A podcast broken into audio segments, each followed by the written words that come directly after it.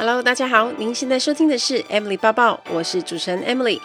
在 Emily 抱抱的频道中，主要会绕着自我成长、工作、职涯、甘苦、世界文化与旅游时事等相关内容。今天的节目就开始喽，请让我带着你的思绪一起飞翔吧。Hello，大家好，欢迎收听 Emily 抱抱。每次要出国前，总是会有很多的杂事，除了工作要安排以外，还有很多要买的啊，要准备的啊。那我觉得很有趣的是，每次在已经很分身乏术的时候，都想说啊，我希望有两个我可以完成这些事，然后就会有更多的突然的事情挤进来，比如说演讲，比如说企业内训的邀约，比如说品牌合作的调整、时程的安排。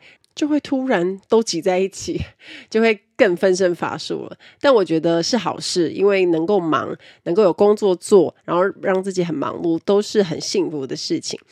只要好好的安排好，我相信一定都能够完成。那我也会尽力努力把很多的事情都做好。那在去首尔这段时间，我除了在粉丝团跟 IG 都会有一些现实动态的分享以外呢，我也会有。不定期的直播，因为难得到了国外。那以前在粉丝团最常做的就是外站直播。那这一次我希望呢，能够有机会多开几场直播，然后跟大家聊一聊现在的状况。所以大家也可以锁定我的空姐包包粉丝团，然后还有 IG。如果可以的话呢，我尽量两边一起开。那我这几天除了忙自己的工作的事，我也在开始。做功课，因为我要去看我要去哪些餐厅啊，或者是咖啡厅有兴趣的。因为前阵子好像也蛮多人去首尔的，然后大家就会 share 一些好拍好吃的咖啡厅，然后我就在 IG 上面做搜寻，然后去挑我自己有兴趣的。而且因为现在已经十一月，应该街上或者是店里面都有一些圣诞装饰会出来，所以我也蛮期待可以去拍一些漂亮的圣诞装饰。但我现在还在苦恼，到底要不要带我平常录 YouTube 那个相机，还是我要用手机录？因为有时候旅行就是要轻装，但是呢，为了画质跟为了不守正，其实相机会是比较好的选择。而且如果要在外面走啊，如果你没有看我之前的影片，就会发现有些是因为我一直在走动，那手机拿着没办法，它就会有晃动嘛。也有一些粉丝的 feedback 讲说 头很晕，可是就是没有办法。可是轻便的旅行跟拍摄就是这样。但这一次呢，我我一直在想说挣扎，到底要不要带 Sony 的相机出去。虽然说手机的画质很好，但是还是比不上相机嘛。整个成像的效果当然还是相机最好。那就是有一好没两好。你要很轻便又要很厉害，当然是不可能啊。那你要很很容易拍，可是又不手震，那又更难了。所以旅行就是会为了这种事而考虑，然后思考挣扎，还蛮好笑的。但是不管怎么样，能够去旅行就是一件很开心的事情。不管带什么去呢，一定会拍出好玩、有趣、好看的影片献给大家。所以大家要锁定我的首尔不定期的直播，通常应该都是会下午晚上啦，然后来跟大家分享一下首尔的街景，或者是我看到哪些有趣漂亮的事物。我之前有跟大家说呢，我们本来要在十一月有一个好书团购，那现在日程有调整，会移到十二月一号。不过大家不用担心，我在时间快到之前会再度提醒大家。那因为我们这次要团购的书有好几本，所以我会一本一本的在节目当中介绍。那大家呢就可以听听看哪些书是你比较有兴趣的，到时候可以用比较好的折扣购入。那今天我们要讲的这本书叫做《最强习惯养成》，它是一个日本人叫做吉井雅之写的。每次看到习惯相关的书啊，都会很想要买，也会觉得很有兴趣。习惯的书，我们只要。我们虽然已经看过一百本，可是当第一百零一本出现的时候，我们就会觉得哇塞，再看了这一本，我应该就会有好的习惯了吧？我就会变得更强，就会跟这个作者一样，所以我们还是会买。所以我当时看到这本书的时候，也是有这种感觉。那这本书的主书名叫做《最强习惯养成》，那它的副书名叫做《三个月乘以七十一个新观点，打造更好的自己》。所以这个日本人要教我们怎么样打造更好的自己，而且他很厉害哦，他是在日本他改变五万人真实生活的第一名习惯形成顾问。那七十一个观点呢，他希望我们每天可以看一篇，用三个月的时间，然后可以打造更好的自己。因为有些人可能会。遇到很多日常生活的困扰，比如说呢，你想要早起，然后你可能持续个三天，然后就中断了。那明明想要学英文，想要把英文讲好，可是当你在过程当中遇到困难的时候呢，你就放弃了。然后明明想要减重减肥，可是朋友约的时候忍不住又去，然后每次饿的时候忍不住吃太多。或者有些人想要戒烟，可是烟瘾就总是戒不掉，然后还是持续的抽。那像这些日常生活烦恼啊，是很常见的。我们还是会有一种很想变好的心情吧，就是我们要开始一个新的习惯。但是呢，问题就在于持续不了。所以我们今天要来看这个厉害的习惯养成专家如何教我们用一些他的技巧跟方法，成功打造新习惯。很多人应该都听过“习惯决定一切”这句话，而现在的你就是过去的习惯所累积形成的。有些人如果在工作或者是人际关系上遇到困难啊，那这时候你都会觉得我的人生不应该是这样吧？很多人心里就会开始感到后悔，跟心情低落，不断的 murmur。然后在职场上遇到合不来的上司啊，就会去怪对方不好，或者呢，你偶尔也会有这样这样的经验，把不顺利的原因都推给别人跟这个大环境。但是啊，其实我们都不太能够怪别人，为什么呢？因为打造现在的我们的人就是我们自己。可能因为过去的一些言语啊、行动啊，或者是想法，那些事物的累积，造就出现在的我们，所以才会出现“习惯决定人生的一切”这句话。作者就提出了一个观念，他说：“人没有能力的差别，只有习惯的差别。”他举了一个例子，他说：“刚出生的婴儿当中，有会念书的婴儿和不会念书的婴儿吗？或者有个性好的婴儿和个性差的婴儿吗？”所以他觉得人生出来其实没有天分跟个性的优劣之分。那当然，开始读书上课之后呢，班上就会出现那种成绩好的孩子跟成绩比较差的孩子。可是啊，其实反映的是有勤奋念书习惯的孩子跟没有勤奋念书习惯的孩子，所以用到工作也是一样的。他觉得有一些业绩好的业务员在推销商品的时候呢，多半呢，这些人的态度都非常好，会对客户展现笑容啊，也很亲切，因为他们真心相信，当顾客买这件商品去用的时候会有好处，所以当他能够跟客人介绍这个商品，他其实是非常的开心。那即使客户不能买呢，他心里也会很坦然，他也不会怪这个客户，他会觉得说，客户错过机会买这么棒的商品很可惜，但是他也能够很亲切，也笑容满面的跟他讲说，那你以后想要买的时候呢，就再打电话再联络我就可以了。可是啊，业绩差的业务员其实他就是很应付啊，勉强挤出笑容啊，因为他会觉得说啊，反正我我去推销也只会被拒绝，所以他跟客户讲话呢，态度上就会比较马虎，或者比较容易没有自信。那当然，一旦遭到拒绝，他就会表情就会变得更阴沉啊，或者是说态度就会变得更差。所以，如果你是客人，你会想跟哪一种人买呢？其实这两种业务员啊。不是天分上的差别，也不是个性上的差别，差别只有一种，就是发自内心的笑容。那无论东西卖不卖得出去，他带着笑容去推销的习惯呢，其实跟天分一点关系都没有。所以作者认为啊，人没有能力的差别，只有习惯的差别。所以做得到做不到呢，跟能力并不是很直接有关系，差别是在于累积的习惯而产生。那要怎么样养成好习惯呢？其实有一个很简单的诀窍，只要每天养成持续做一件事的习惯，它久而久之就会变成很强大的武器。那那一件事呢，可以是工作，或者是学习呀、或者是刚刚我们一开始说的减肥跟戒烟都一样。为了达到目标呢，就很努力的做下去。那打造习惯的方法，很多人可能会觉得说，是不是很难？可是习惯其实是指遵守跟自己的约定。那你可能就是每天只要做到这一件事情，那你跟自己约定好，你做到了，它就是一个习惯养成。比如说业绩很好的业务员，他为什么客户都会一直跟他买东西？可能他每天呢都会做一件事情，就是他很勤劳的打电话给客人，跟他联络感情。那他做这件事情呢，并不是跟某个人的约定，而约定的对象是自己。那他遵守了跟自己的约定，所以他人生才会有一些比较大的改变。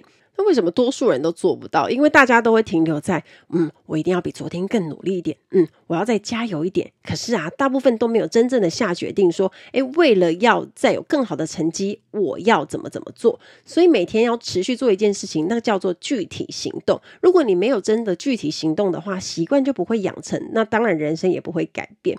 所以呢，自己下那个决定那个步骤是非常重要的，因为你自己决定的，也不是受到其他人的压迫啊，或者是别人叫你怎么做，你因为自己喜欢自己的意志力，就觉得说我一定要做这件事情啊，接着就会产生一种掌控感。那你当你能够掌握养成习惯的这个诀窍，每天持续做一件事情，你的习惯就会开始。所以，这个掌握养成习惯的诀窍呢，其实也可以运用在其他任何的人生场景当中。那只要持续的做一件事情，遵守跟自己的约定，习惯就会自然而然的养成。在这里，我们也来谈几个书里面提到蛮厉害的例子。那其中有一个例子呢，A 先生本来他是在某家企业上班的上班族，啊，当时的他呢。被大量的工作啊追着跑啊，身心都很累。他觉得人生其实就没有什么希望，他也没有什么梦想，他就去找这个顾问。那顾问就告诉他说，再小的事情都没有关系，请试着持续做一件事情。所以 A 先生呢就听了他的话，然后他就做了决定。那他就说，我要在一张纸上每天写下要做的事情，把那些工作都全部做完，我才要睡觉。于是呢，他就一直持续这个习惯。所以猜猜看，过了十年，他变得怎么样呢？他后来开了自己的公司，成为一个经营者，还变成国际商务人士，在全球十五国开拓他的事业。大家会不会觉得很惊讶或者很梦幻呢？其实 A 先生做的事情再简单不过了，他只是把他要做的事情写在纸上而已。但是呢，在写下每天要做的事情的过程当中，他自己心里很清楚，知道说他真正想要的、想做的是什么。那为了要做到那件事情，他应该怎么怎么做？持续每天写在纸上啊，那一天内一定要做完这个习惯。他累积了十年，所以他就实现了有一天我想要在海外。闯出一番事业的这个最终梦想，区区一张纸的习惯，可是可以改变一个人的人生。那这个就是习惯的威力。我发现这本书里面的案例呢，都很激励。我们来看另外一个小故事。那 C 先生在二十五岁之前，他是在擂台上的那种职业拳击手。那中间有一度隐退。可是啊，他在父亲过世前曾经跟他约定说，他一定要成为冠军，但是迟迟无法实现他的诺言。他终于在三十八岁下定决心，他要重新成为职业拳击手，完成他跟爸爸的约定。但是啊，他开始训练之后，他发现很难持之以恒，尤其是那个长跑训练。原因是呢，他年纪变大了，体力也跟从前不一样，身体就变得很容易累啊，很容易疲劳。他常常就会想说：“哦，今天好累哦，还是别跑了。”然后就偷懒不跑。可是啊，后来呢，他就转念，他觉得算了，从小事开始，我要持续下去。那他就帮自己做了这个决定。所以呢，他就说，每天早上起床之后，他要穿上训练服，走出家门。大家有没有听到关键的地方？他定的目标并不是每天早上跑步，每天早上做长跑训练，而是他是定走出家门这个习惯。那走出家门这样听起来是不是很容易？他只要穿着训练服走出家门，今天就算完成了目标啊。那就算呢身体很累啊，很困啊，他醒来之后啊，只要完成走出家门这件事情呢，持续这么做，他其实就算达标。那一旦你走出去家门，你就会想说啊，我都起床了，我都出来了，你就干脆顺便。跑一下好了，所以呢，C 先生也是因为这样子就开始长跑训练，然后持续下去。所以在四十岁的时候，在 WBC 世界银腰带拳王争霸赛银量级的锦标赛当中，成功了获胜，所以他也完成了跟去世父亲的约定。所以从他的故事当中，我们甚至可以察觉，习惯甚至具有逆转年龄和填补人生空缺的力量，让人家觉得非常的励志。那差别就是在于你有没有办法每天持续做一件事情，那一件事情是跟自己约定的事，而且它可以很简单。Ladies and gentlemen, welcome on board. This is In-Flight Service Manager Emily speaking. 欢迎来到航空小知识单元。在今天的航空小知识，我们要学的这个字叫做 window blind，或者是 window shade，指的就是遮阳板。遮阳板就是每次在起飞跟降落的时候，空服员会在客舱里面告诉所有的客人，请把窗户的遮阳板打开，把椅背竖直，小桌板收好，把安全带扣上。这个就是起飞前我们一定要做的动作。那大家有没有很好奇说，为什么飞机起降的时候呢，一定要规定你们把 window blind 给打开呢？这件事应该是很多人心中的疑问。大家应该可以了解说，安全带为什么要扣紧扣好？因为要避免你会飞起来嘛，或者是你这样撞到东西啊，就离开你的座位上就受伤了。那椅背竖直呢，就是为了要让你后面的乘客他也有足够的空间，假设需要做紧急逃生的时候，他才能够顺利的逃出去嘛，就没有阻碍。小桌板也是一样的，当你把餐桌放下来的时候，它一样会挡住你的去处，你就会动弹不得。那为什么 window blind 呢一定要打开呢？其实把窗户的遮阳板打开呢，有蛮多的功用。我讲一下，我们以前受训的时候啊，我们在做紧急逃生要开门的时候，其实我们第一件事情是要 evaluate outside，就是要先看外面的一些状况啊，是不是有起火啊，是不是有一些危险的东西。如果我们今天发现窗外已经很明显的有一些危险，我们这道门就一定是不能打开。所以这个时候，我们就要引导客人往其他的门、往前面、往后面去逃生。所以第一件事情，并不是大家想的马上开门，而是要先观察外面有没有危险的东西。不过，除了对空服员很重要以外，对客人也很重要。因为如果窗户的外面你们都可以看到的话呢，你就可以随时可以观察。那一旦遇到紧急疏散的情况，你们也可以很快的反应，不会措手不及啊，或者是什么都看不到。也能够尽速的配合空服员的指示跟引导，那这件事情就非常的重要。还有另外一件事叫做调暗客舱的灯光，其实也是同样的道理啦。我们要先让眼睛适应亮度比较低的空间，等到如果我们真的有些紧急事件发生，需要疏散的时候，我们冲出去外面，那外面很黑啊，或者是满满的浓雾的时候，你才不会突然的什么都看不到。所以像调暗机舱灯光啊，打开窗户遮阳板，这些其实都是飞机在起降时很标准的安全措施。那大家都有听说过，飞机的起降其实就是每次飞行时最关键也最危险的时刻。只要那个时刻度过，基本上就是非常安全了。而且每次在机舱灯光暗了的时候，大家会发现组员坐的位置、组员椅的上面那个紧急出口都会特别的亮，因为就是让大家看清楚逃生路线是什么。而且如果你有注意的话，在走道的两侧也会有一些个。指示灯，那这个就是为了在紧急疏散的时候，大家呢可以第一时间就看清楚机外的状况啊，有没有任何的危险啊，或者是冒烟啊，啊，机舱内也是一样的，那你就会知道正确的逃生路线是往哪里去，那就可以避开危险性。所以不管是调暗机舱的灯光，或者是把遮阳板打开呢，都有它的道理的。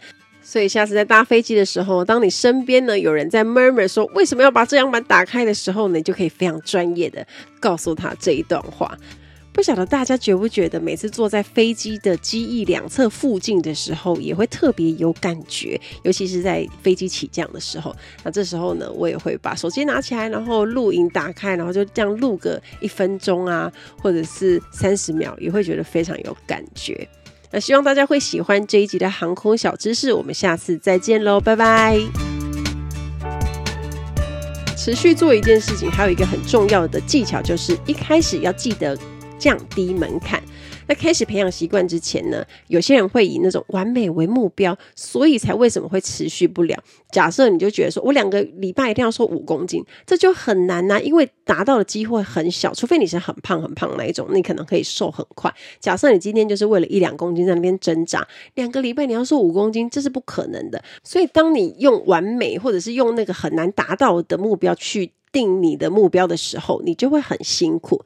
那举另外一个例子来说，你今天决定写日记，然后你买了一本很漂亮的日记本，那它一天写一页的格式，所以你开始写啊，你就写说今天发生什么事情，然后你就把想到的事情全部写完。可是你会发现说，诶，怎么写不完？就是才写了半页，然后你就开始在想说，还有没有其他事情可以写？我一定要把这一页填完。当你没有办法去填完这一页的时候，你就会开始觉得，哦，好难哦，我做不到啊。写日记开始变得很讨人厌，所以你就会默默。默的把日记收进去了，这就是完美主义者会出现的检讨。所以，如果你是用这种坚持理想的模式，一直去帮自己设目标的话呢，你就很容易因为做不到而放弃。因为这个真的是蛮难的，而且也没有人规定说写日记一定要写一整页啊。那如果你今天真的没有发生什么事情，你可以写上今天没有什么特别的事，没有什么特别的感觉，这样也可以呀，也写了一行了，对不对？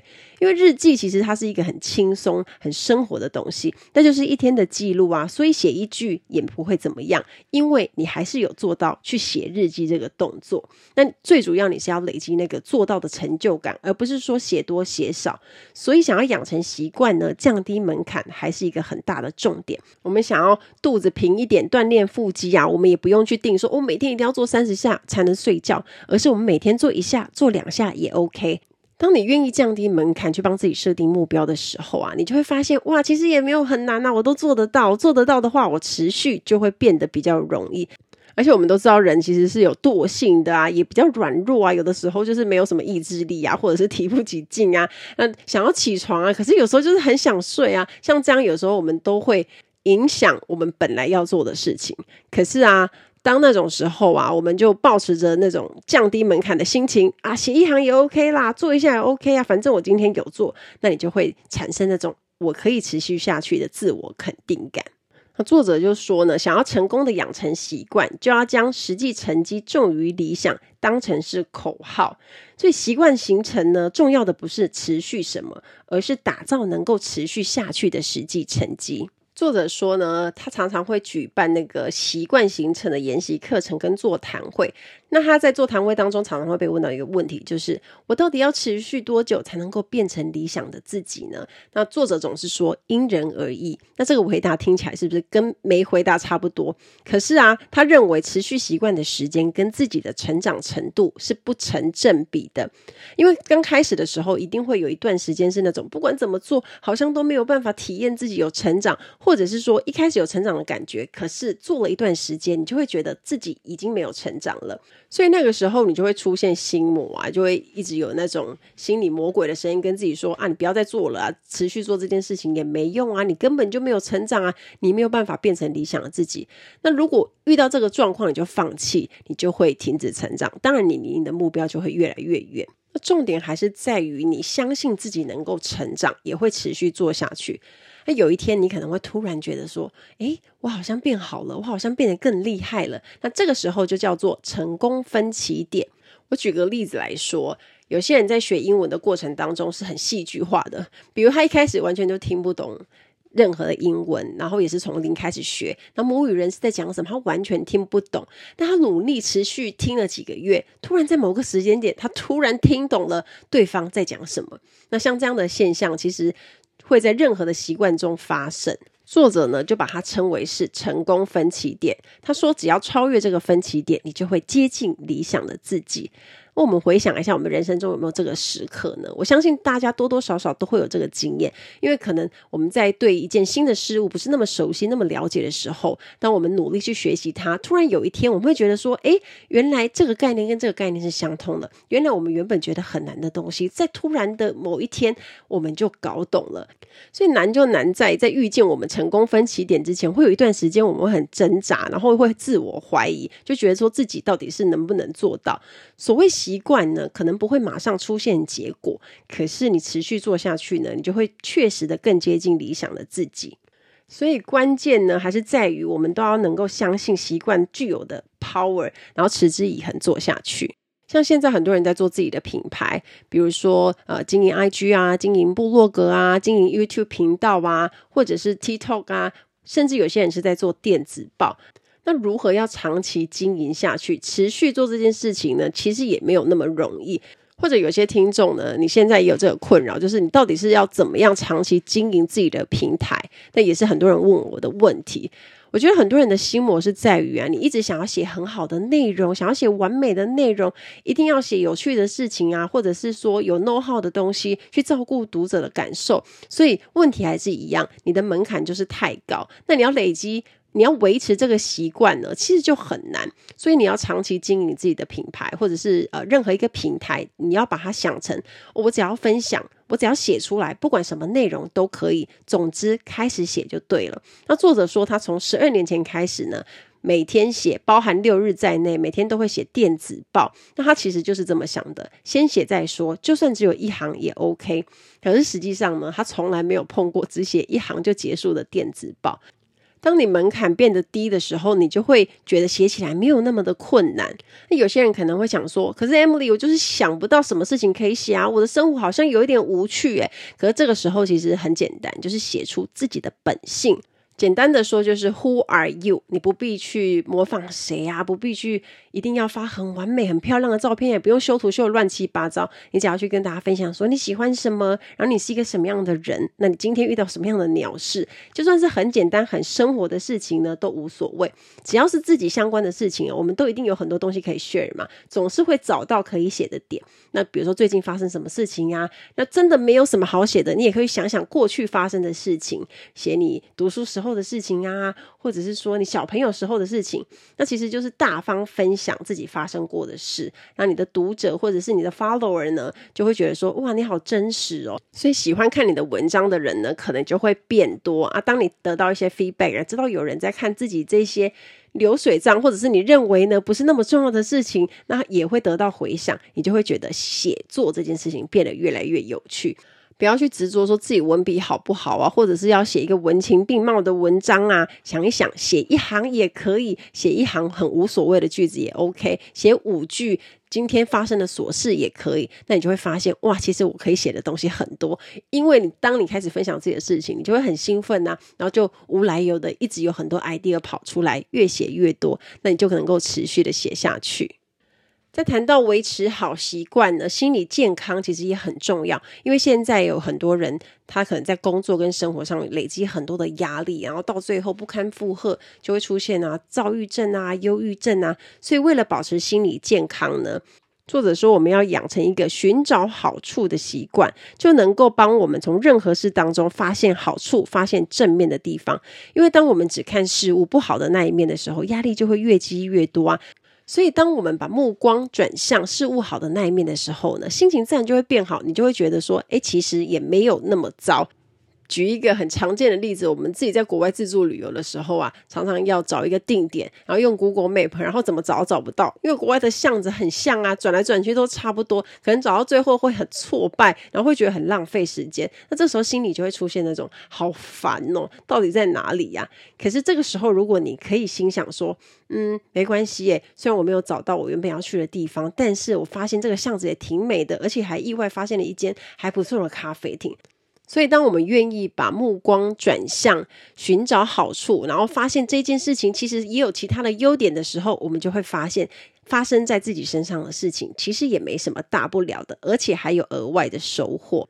那作者认为呢，如果我们想要有健康的心理，很开心的过每一天的话，我们就一定要把寻找好处这件事情变成习惯。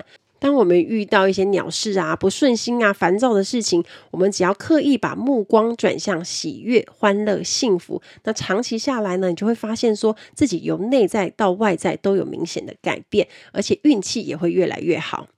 我们能够维持好习惯，当然也能够戒掉坏的习惯，一切都是看我们怎么去思考、怎么采取行动。所以未来在遇到任何不顺心的事情，或者你还是会想成那不是我的错，是我运气不好。但我们也要适时的检讨自己，会不会是因为我们的习惯造就成这样的结果呢？所以想要有不一样的结果，我们就要先养成良好的习惯，而习惯的力量是足以改变命运的。我们一定要知道，习惯决定了我们的生活方式。正因为如此，我们想要更美好的生活，就一定要养成良好的习惯。希望大家听完这一集之后呢，我们可以跟好习惯结成很好的同伴，越来越接近更理想的自己。期待大家跟我分享。听完今天的节目，如果有想法和问题，欢迎到我的粉丝团或是 Instagram 找我，只要搜寻空姐抱抱 Emily 就可以找到我。